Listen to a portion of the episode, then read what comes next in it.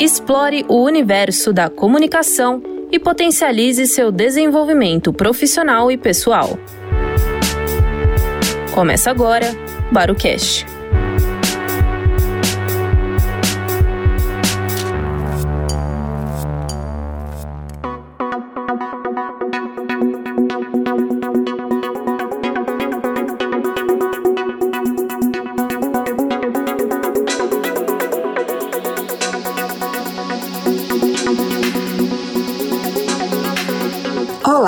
Muito bem-vindo ao Barocast, um podcast para a gente se aprofundar no universo da comunicação e todas as suas potencialidades. Eu sou a Erika Baruco e converso hoje com o Robson Gonçalves, que é professor de Neurobusiness da Fundação Getúlio Vargas. Ele vai nos ajudar com o tema deste episódio, nos explicando como podemos desenvolver melhor a nossa comunicação pela neurociência. Bem-vindo, Robson. Tudo bem com você? Olá, Erika. Tudo muito bem. Prazer estar aqui com você. O prazer é todo nosso. Robson, antes de começarmos a nossa conversa, eu queria que você contasse pra gente um pouco da sua jornada até chegar na neurociência. Por volta do ano de 2011, eu recebi um desafio de um colega meu da área de neuromarketing para participar de um evento e ele queria que eu falasse de neuroeconomia. O convite foi feito por volta do mês de abril e o evento era lá em setembro. Eu disse para ele: Olha, mas eu não sou a melhor pessoa para falar disso. E ele disse para mim: Olha, mas eu tenho certeza que se você topar, você vai mergulhar no assunto. E se você não se sentir à vontade, você vai me avisar. Bom, eu mergulhei no assunto e nunca mais voltei a ser a pessoa que eu era antes. Né? Passei a estudar as várias aplicações da neurociência até ser desafiado pela direção da Fundação Getúlio Vargas a organizar alguns cursos de curta duração de neurobusiness. Enveredei também pela economia comportamental, depois a gente fala um pouco da relação entre economia comportamental e neuroeconomia. E estou aqui nessa conversa com você hoje e, e aprendendo um pouco mais a cada dia. Muito bom. Agora me diz uma coisa: você integra um time de autores de peso em um livro lançado recentemente, há poucos meses, O Seja Inesquecível, que, entre os diversos componentes para uma comunicação de alta performance, traz a compreensão da neurociência, justamente com a sua colaboração. Então, conta pra gente como a neurociência pode nos ajudar a desenvolver a nossa comunicação. As pessoas esquecem muitas vezes, Érica, que quem se comunica são os cérebros nas séries de ficção científica, né, na literatura de ficção científica, ou realismo fantástico, ou realidade fantástica, a gente vê assim menções à telepatia. Né? A telepatia está no imaginário das pessoas, mas por um motivo muito simples. Antes de eu formular cada uma das frases desse nosso podcast, dessa nossa conversa, o meu cérebro reuniu uma série de informações, organizou na forma de uma mensagem e a partir daí eu estou falando, você e toda todas as pessoas que nos ouvem estão recebendo a mensagem e decodificando. E decodificando cada um a partir do seu ponto de vista, das suas experiências, dos seus filtros mentais. Então, quando a gente introduz a neurociência no processo de comunicação, a gente tem um grande avanço em termos do entendimento de como é que essas pontas da comunicação funcionam, na verdade, de como que funciona o cérebro que prepara e direciona a mensagem e o cérebro que recebe essa mensagem. Nas teorias mais clássicas de comunicação, você tem lá a figura do emissor e do receptor, mas são figuras que são bonecos, na verdade. Os nossos, como eu disse, filtros, as nossas experiências, a nossa autobiografia, tudo isso faz parte do processo de elaboração da mensagem, de recepção e decodificação da mensagem. Então a gente está estudando os hardwares, digamos assim, e softwares que estão na ponta da linha do processo de comunicação quando a gente introduz a neurociência. Muito bom. É, seguindo aqui com a com a linha mestra do livro, do Seja Inesquecível, você divide a tua participação ali nesta obra em três linhas mestras, três palavrinhas, self, near e cloud. Do que elas tratam exatamente? Essa abordagem em três níveis originalmente foi desenvolvida pela Andréa de Paiva, que é neuroarquiteta e minha parceira na Fundação Getúlio Vargas já há alguns anos. A ideia é, primeiro, organizar o conteúdo de forma que o leitor tenha três aproximações a respeito do processo de comunicação e três esferas separadas né, em que questões específicas da neurociência se colocam. Então, essas três esferas têm aí uma intenção de organização do conteúdo. Por outro lado, os processos, como eu disse, eles são muito peculiares. No self, a gente tem que pensar que nós temos, por exemplo, uma função neuronal importante que é a propriocepção, ou seja, dito de uma maneira muito simples, né, a percepção de si mesmo. Como é que eu estou no processo de comunicação? Eu estou ansioso? Eu estou com a minha cabeça cheia de outras ideias e elas estão tirando o foco do tema principal do processo de comunicação? Eu estou apaixonado e, portanto, eu estou dispersivo. Tem todo um conhecimento a respeito da neurociência aplicada à percepção de si mesmo no processo. Na segunda esfera, que é o NEAR, é aquilo que está próximo de nós. Então, é a comunicação do dia a dia com colegas habituais, clientes habituais, líderes habituais, etc.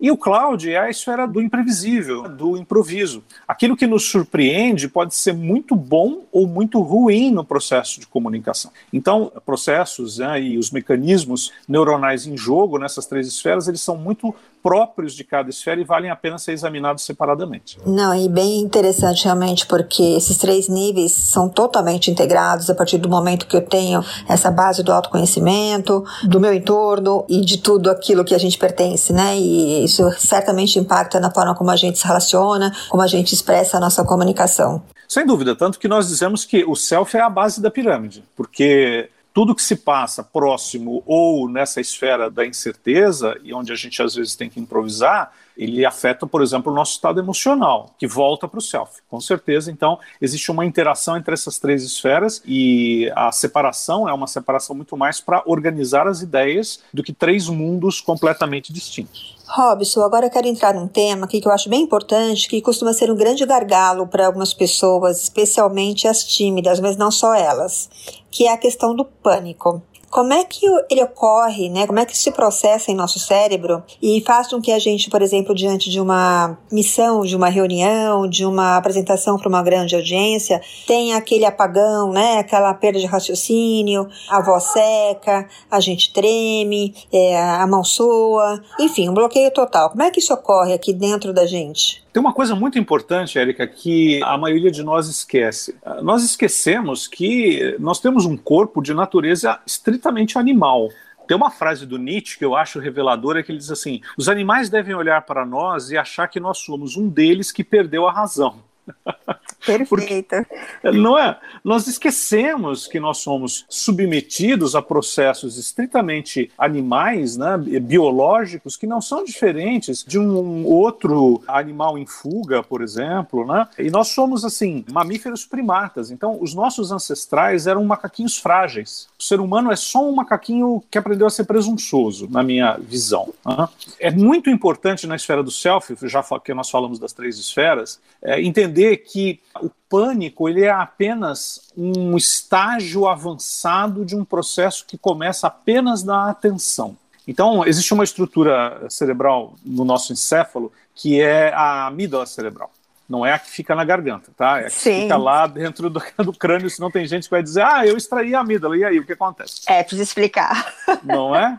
Então nós temos duas pequenas estruturas que, por exemplo, quando algo chama a nossa atenção, a gente chama isso de saliência, né? Quando algo chama a nossa atenção, a amígdala já meio que diz, dizendo de uma maneira também muito simplificada, tá? Meio que ela diz, olhe para aquilo, o que é aquilo? Então, tem uma atenção, depois vem uma curiosidade, aí depois vem um receio, porque são mecanismos de defesa. Depois vem um medo numa escala 1, 2, 3, o pânico e o desmaio, muitas vezes. Quando nós temos que fazer uma apresentação para uma grande audiência, por exemplo, nós temos que estar muito, muito focados e vigiar os processos mentais para que a gente não se veja subindo nessa escala. Então, se aparecer um pensamento, que normalmente é um pensamento invasivo ou intrusivo, dizendo que algo vai dar errado e que você pode tropeçar na escada e etc., é preciso um grande autocontrole, um grande esforço da vontade que está associado às áreas pré-frontais do nosso cérebro, no sentido de dizer: não, eu me preparei, eu vou passar por essa experiência, eu vou dar o meu melhor. Lógico, se a pessoa não tivesse preparado, aí é melhor entrar em pânico mesmo e sair correndo. Mas se você fez tudo o que era possível fazer e você está ali naquele momento, o secar a garganta, o tremor é, e esse pânico, esse, essa sudorese, etc., são expressões do nosso sistema nervoso autonômico de que nós estamos com medo do predador. Mas tudo começou numa escala. Você não chega lá se você não tiver passado sucessivamente por cada um dos degraus dessa escala. Então, assim, o foco é muito importante importante, um exercício de autoconfiança e de não alimentar aquela sequência de pensamentos catastróficos. Correto. Então, resumindo, é, é uma base primitiva, instintiva nossa, e que quanto mais preparado nós estivermos, melhores serão as chances da gente sair bem nesse processo aí do pânico. E esse preparo está relacionado a foco, a autoconfiança. Algumas pessoas usam a palavra fé, mas é fé em si mesmo, não é fé no sobrenatural, por favor. Ah, senão Sim. a pessoa não se prepara, não se foca e vai ter fé de que algum anjo vai conduzi-la. Não é isso. É a fé em si mesmo e a crença de que você se preparou e dali 30 minutos tudo vai estar acabado. Tem uma outra frase que eu gosto de citar muito também, que é o seguinte: a mais angustiante das horas só tem 60 minutos. Então, se a gente achar que está entrando no inferno e está condenado a repetir aquela fala para grande audiência eternamente, esses pensamentos vêm à cabeça. Né? Faz parte dessa nossa fantasia. O pânico vai se instalar. É preciso aceitar uma coisa: todos nós somos descendentes de um ancestral covarde. Em algum momento na nossa árvore genealógica, nem que seja lá atrás, sabe, há milhares de anos, algum dos nossos ancestrais fugiu na hora certa de um predador, porque entrou em pânico.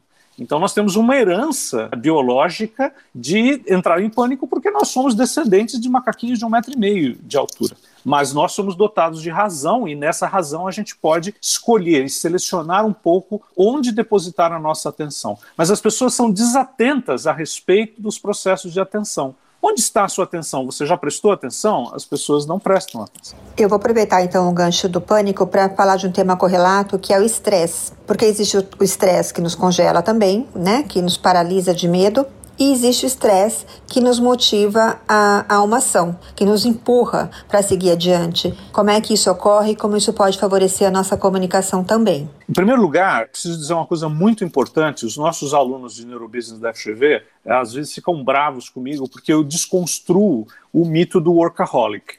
Eu acho que assim, o workaholic é uma pessoa que é considerada hoje como alguém que fuma demais ou bebe demais. A pessoa trabalha demais e o organismo não foi feito para uma situação de estresse contínuo. Os níveis de cortisol, de adrenalina e de endorfina na nossa corrente sanguínea, eles têm que agir por picos. Então você tem um grande pico de endorfina, você não percebe que você está cansada, com fome, com sede, você foca no desafio que você tem para entregar um projeto, para falar com um cliente difícil, para dar um feedback para um colaborador ou o que quer que seja, e depois essas substâncias são recolhidas e você tem a queda forte dessas substâncias, a endorfina, por exemplo, e aí você se sente até mole, passada, algumas pessoas choram, e esse é o normal. O estresse ele é, é bom quando você está altamente motivada, focada, e você diz assim, algumas pessoas falam, né, de uma maneira muito simples, eu vou terminar esse relatório na força do ódio.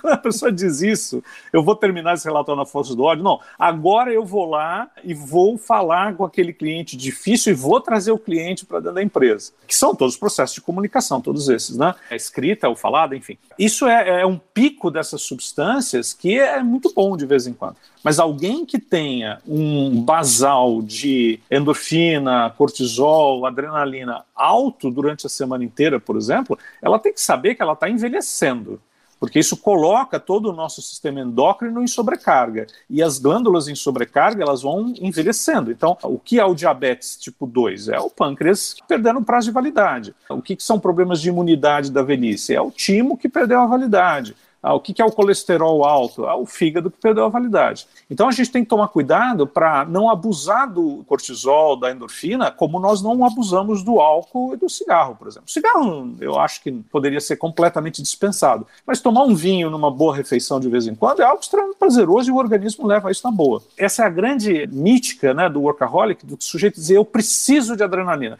Uma pessoa que diz que precisa de adrenalina é a mesma coisa de uma pessoa que diz que precisa de álcool. Não, ela não precisa de álcool, mas ela pode, com moderação, usar e usar muito bem, né, para seu proveito, para uma questão social, para o prazer e por aí vai. É, o que ocorre então é que esse alto nível de estresse gera um aumento do cortisol, que gera um aumento do processo inflamatório, e isso tudo também prejudica ou colabora para o processo neurodegenerativo, não é isso?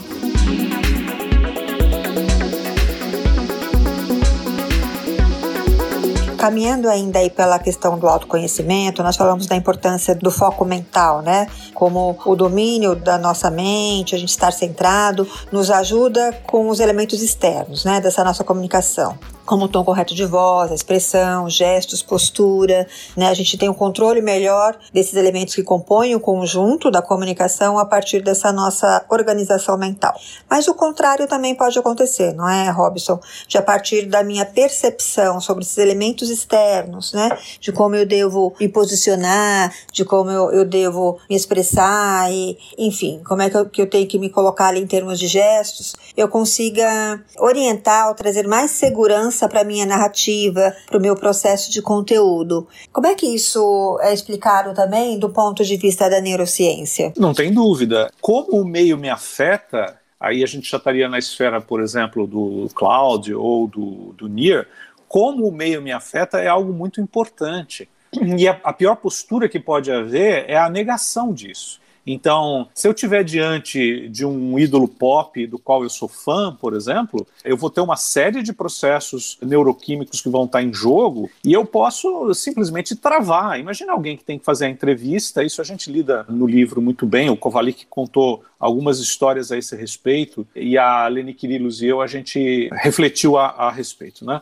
Então, assim, se você estiver diante de uma pessoa que você admira demais, você pode ter um nível de admiração tão grande que você entra em um estado de euforia e você simplesmente não consegue entrevistar a pessoa, por exemplo. Ou o contrário também acontece. Se há alguém com quem eu rivalizo, uma figura pop ou política ou filosófica que pessoalmente não gosto, eu posso simplesmente ficar com um incômodo, né? uma indisposição em relação àquela pessoa, que também pode comprometer a qualidade, por exemplo, de uma entrevista. É muito importante, quando a gente vai se preparar para uma situação dessa, a gente se imaginar previamente já entrevistando essa pessoa, por exemplo e observar com muita franqueza e muita atenção como aquilo nos afeta. Porque se você simular esses estados afetivos, quando você estiver diante realmente da pessoa, você vai ter um controle um pouco maior disso. Então a gente está pegando essa mão de direção do objeto para o sujeito no processo de comunicação. E em alguns momentos, realmente isso pode pôr tudo a perder.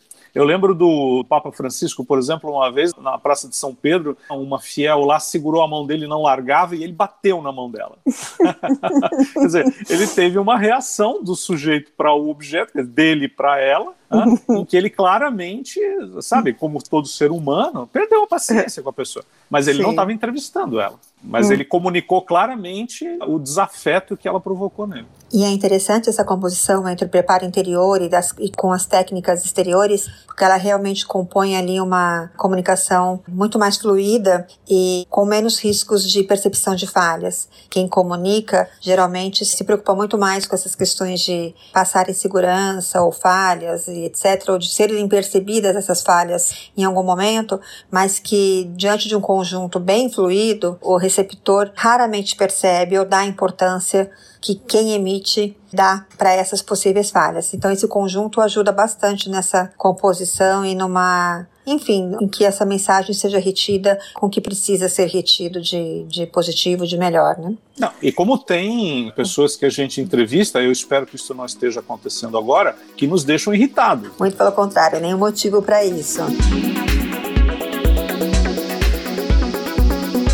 Estou entrando agora no ponto da hiperconexão. Nós vivemos numa overdose de informação. Como a gente consegue trabalhar melhor a nossa concentração, atuar ali no sistema de cognição, nas nossas atividades de comunicação, em meio a tanta possibilidade de dispersão? A neurociência sugere hoje, muito embora ela seja um campo de fronteira e, portanto, daqui a alguns anos pode ser que a gente conclua que é um pouco diferente, né? Que um volume muito grande dos nossos processos cerebrais, eles são inconscientes. Quando você dorme, você resolve problemas, por exemplo. É, quando você o cérebro, dorme... desculpa interromper, como é o descanso do cérebro? Ele nunca para, né? Mas como é que ocorre esse processo dele do descansar para a gente se recarregar? Ele, ele começa a funcionar no ventre da sua mãe, em algum momento do final da gestação, e ele, ao parar de funcionar, a vida biológica acabou. E não há intervalo, nenhum intervalo. Nem em estados de coma não há intervalo de processos cerebrais. Pessoas que voltam do coma narram uma série de experiências que exigiriam que o cérebro estivesse, de algum modo, ativo, em algum nível ativo. Então, como eu dizia, boa parte desses processos eles são inconscientes e durante o sono, todos nós precisamos de no mínimo sete horas de sono por noite. Se alguém dorme menos do que isso, saiba que está sujeito a processos degenerativos também. Isso pode aumentar a probabilidade de Alzheimer e outras formas de demência no final da vida. Sete horas de sono. E não adianta dormir quatro horas durante a semana e dormir o final de semana inteiro. Isso não resolve. Porque no sono, no sono REM, o cérebro descarta uma série de informações inúteis e processa a essência das informações. Isso é uma forma de descanso, respondendo a sua última pergunta. É importante que eu me mantenha informado, mas o excesso de informação vai gerar lixo mental. E aí, durante aquelas sete horas de sono, talvez o cérebro não consiga se livrar de tudo que é razoavelmente inútil, quer dizer, pareça razoavelmente inútil, e se concentrar no que é essencial. Ou, ao mesmo tempo, pode ser que sejam muitos temas com conteúdos essenciais. Então eu estou descascando a fruta para chegar na polpa, estou jogando a casca fora. Isso é o que acontece, dito de uma maneira muito simples, ao longo do sono REM. No caso do excesso de informação, o nosso cérebro ele não foi preparado para isso. O nosso cérebro ele é o mesmo há 200 mil anos e os processos cerebrais e sociais, né, eles são os mesmos há 80 mil anos. Então a evolução é lenta a disponibilidade de conexão e de informação atropelou a evolução cerebral. E isso gera um mundo doente. É a mesma coisa que a capacidade do planeta de reciclar o lixo que o ser humano produz. É a mesma coisa. Nós estamos nos afogando em plástico e fraldas descartáveis porque a mente humana está se afogando em excesso de cognição e informação. O que acontece no planeta é só uma expressão do que está acontecendo na mente das pessoas. Então, menos informação, por incrível que pareça, ela é melhor, para que o cérebro tenha condições de executar aquilo que ele executa há 80, 60, 80 mil anos, que é durante o sono descartar aquilo que é razoavelmente inútil ou nos parece inútil e nos concentrar, a nos fazer concentrar naquilo que é essencial. A minha pergunta agora é sobre neurônio espelho. O que é o neurônio espelho e como ele pode beneficiar ou prejudicar a nossa comunicação? Ah, isso é muito legal porque também nos leva à questão da neuroevolução. Né? Nós percebemos que crianças aprendem por imitação. Então a criança aprende a falar imitando o modo de falar dos pais, por isso que sotaque é uma coisa que é passada de pai para filho. Minha filha, apesar de ser paulistana, ela teve uma babá de Alagoas e até hoje, algumas palavras ela fala com um sotaquezinho nordestino muito gostoso. Olha que engraçado, né? Uhum. É, então, o nosso processo de aprendizado, e você observa isso nos animais também, é por imitação. Então, nós fazemos do nosso corpo um simulador daquilo que nós vemos no mundo externo. Algumas pessoas têm isso mais aflorado, outras têm menos aflorado, porque não é igual, exatamente igual para todo mundo. Seja como for, quando, por exemplo, você vê uma cena no filme de alguém que se corta, as pessoas às vezes fecham os olhos, colocam a mão sobre a parte do corpo que viu que a pessoa se cortou no filme, mesmo sabendo que é ficção. Eu, por exemplo, se eu vejo uma criança caindo quando corre no parque, por exemplo, eu sinto a parte de trás das coxas assim geladas. Isso aí hum. é a contração dos vasos sanguíneos que me coloca pronto para correr para salvar a criança. O nosso corpo é um simulador. O neurônio espelho é um processo no qual nós simulamos em nós o que vemos no outro.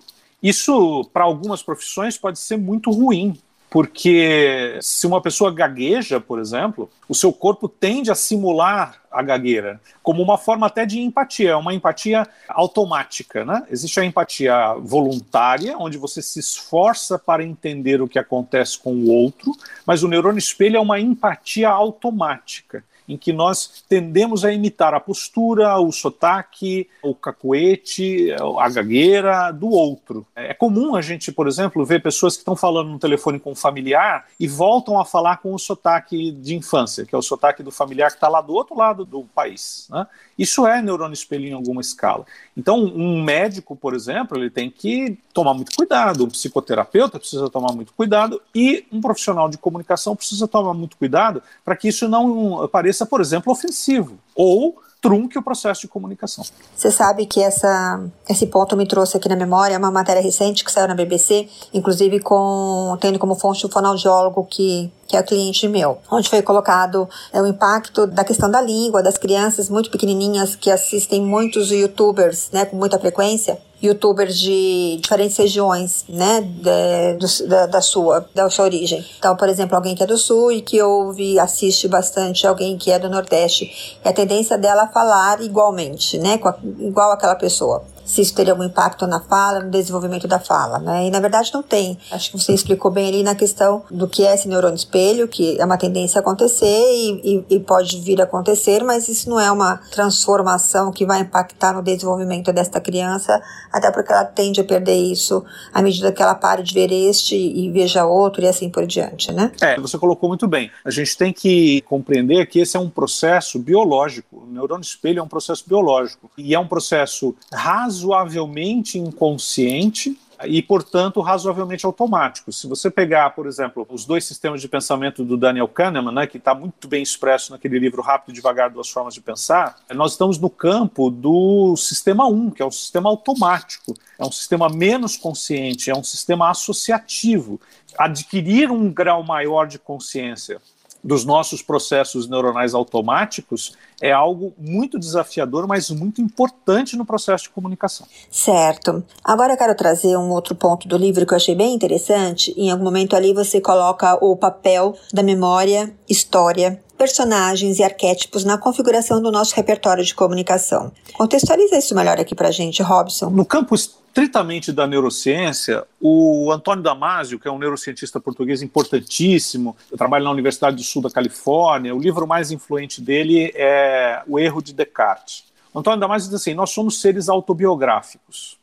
O que significa que nós somos seres autobiográficos? Se você pegar um filhote de um cachorro e você compra ou adota o filhote de um cachorro, aí você separa ele da mãe, leva para sua casa, etc, etc. Quando você, depois dele de um ano, dois, um cachorro já adulto, se você levá-lo de volta para o convívio com a família dele, ele não vai ter uma percepção muito clara de que ele veio dali talvez ele sinta, por uma questão de memória olfativa, por exemplo, que o cheiro daquele lugar e daqueles outros animais é um cheiro familiar. Ele não sinta medo e etc., mas não vai muito além disso. Se, por outro lado, você pega um ser humano que sabe que é adotado e depois ele volta ao orfanato de onde ele saiu, ou ele descobre a família biológica, isso tem um significado, assim, do ponto de vista afetivo, muito grande para todos nós. Então, eu estou dando o exemplo da adoção, né, de um, de um, cachorro e da adoção de um ser humano, porque são exemplos assim muito dramáticos, né? Mas em algum grau, todos nós, nos processos de comunicação diários, nós estamos revendo elementos da nossa história de vida de uma maneira menos consciente também. Nenhum processo de comunicação se dá num vazio afetivo.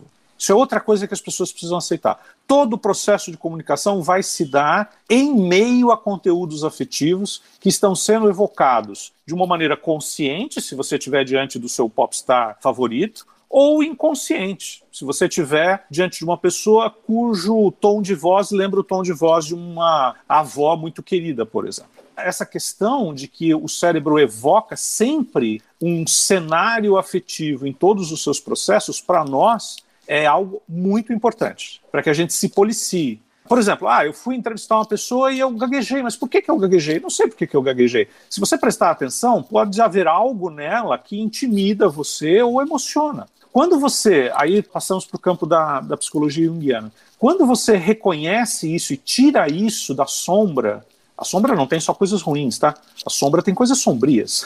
só isso. Uhum. Quando você vem e retira isso da sombra, você pode dizer: nossa, eu estou diante do arquétipo do professor ah, esse cara aqui, ele me evoca o sentimento que eu tive diante de grandes professores meus, mas eu não estava associando porque ele não é professor, mas ele tem a postura, a barba branca, o tom de voz ou alguma coisa assim. Ou então isso aqui me coloca diante do arquétipo da criança, me fez voltar à minha infância e aquilo atrapalhou o processo de comunicação. Então, existe uma frase junguiana que eu levei muitos anos para entender, que é quanto maior a luz, maior a sombra.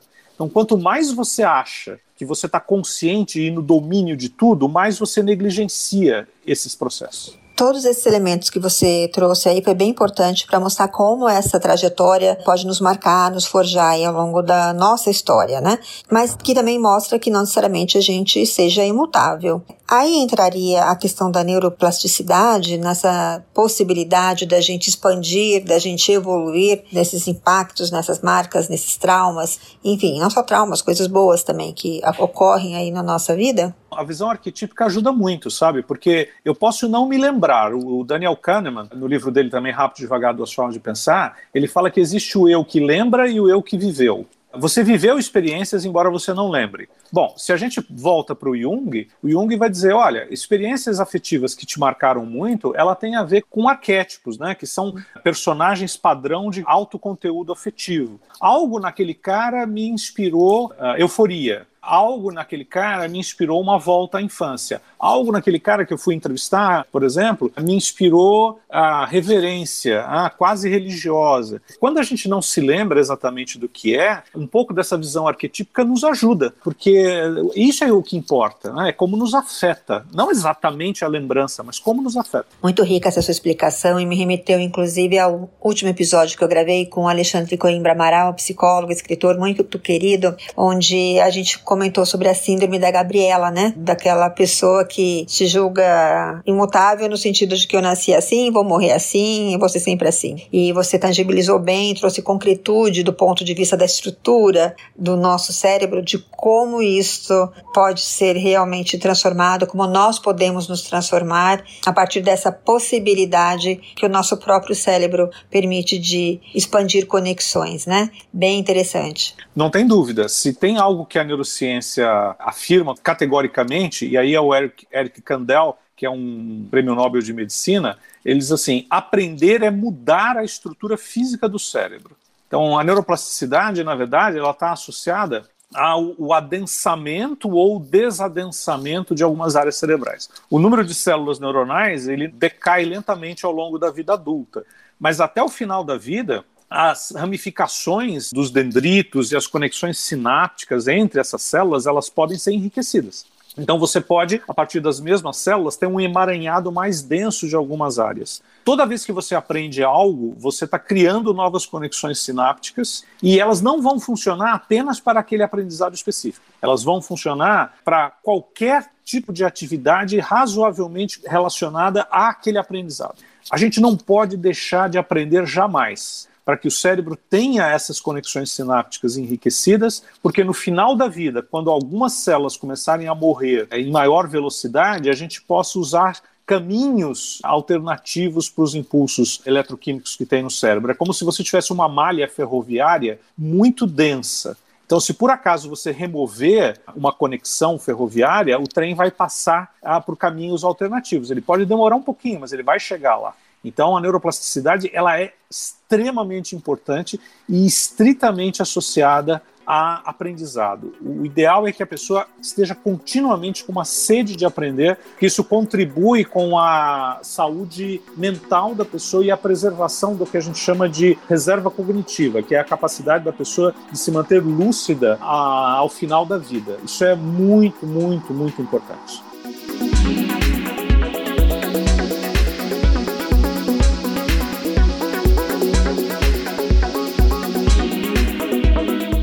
Bom, Robson, estamos chegando então ao final do nosso episódio e para tentar resumir um pouquinho do muito que nós dissemos aqui, como é que a gente consegue então fazer com que o cérebro seja o nosso melhor aliado em nosso processo de comunicação, nos nossos desafios do comunicar?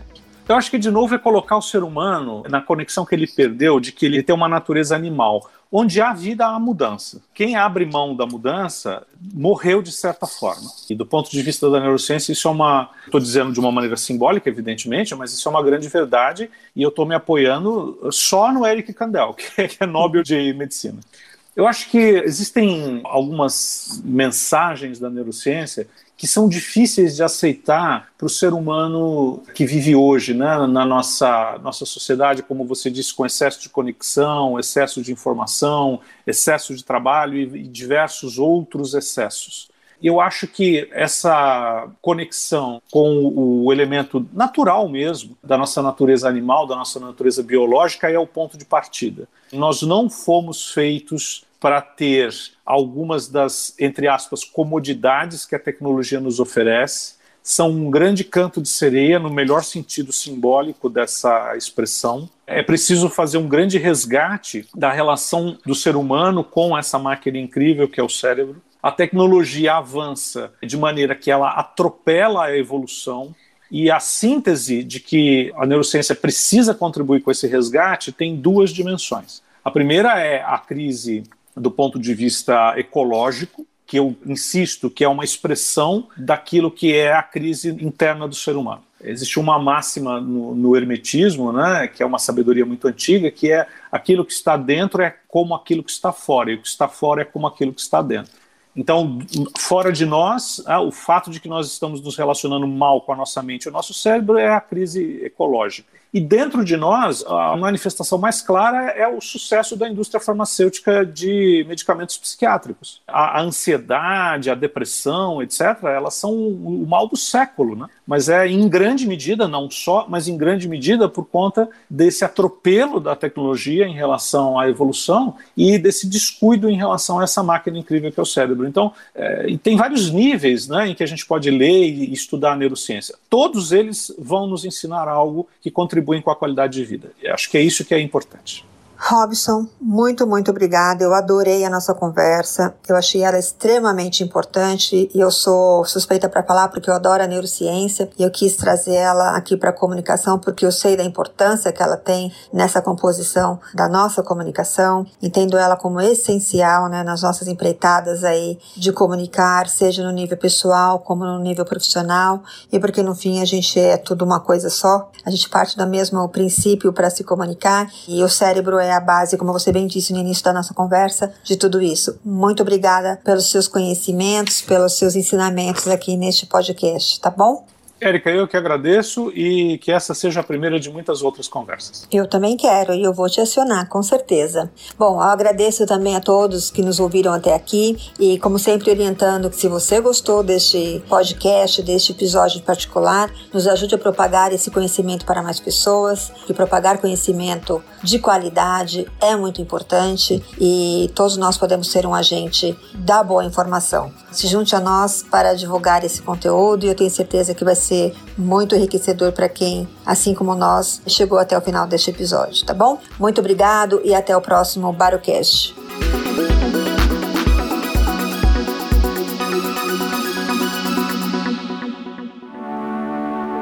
Explore o universo da comunicação e potencialize seu desenvolvimento profissional e pessoal. Barocast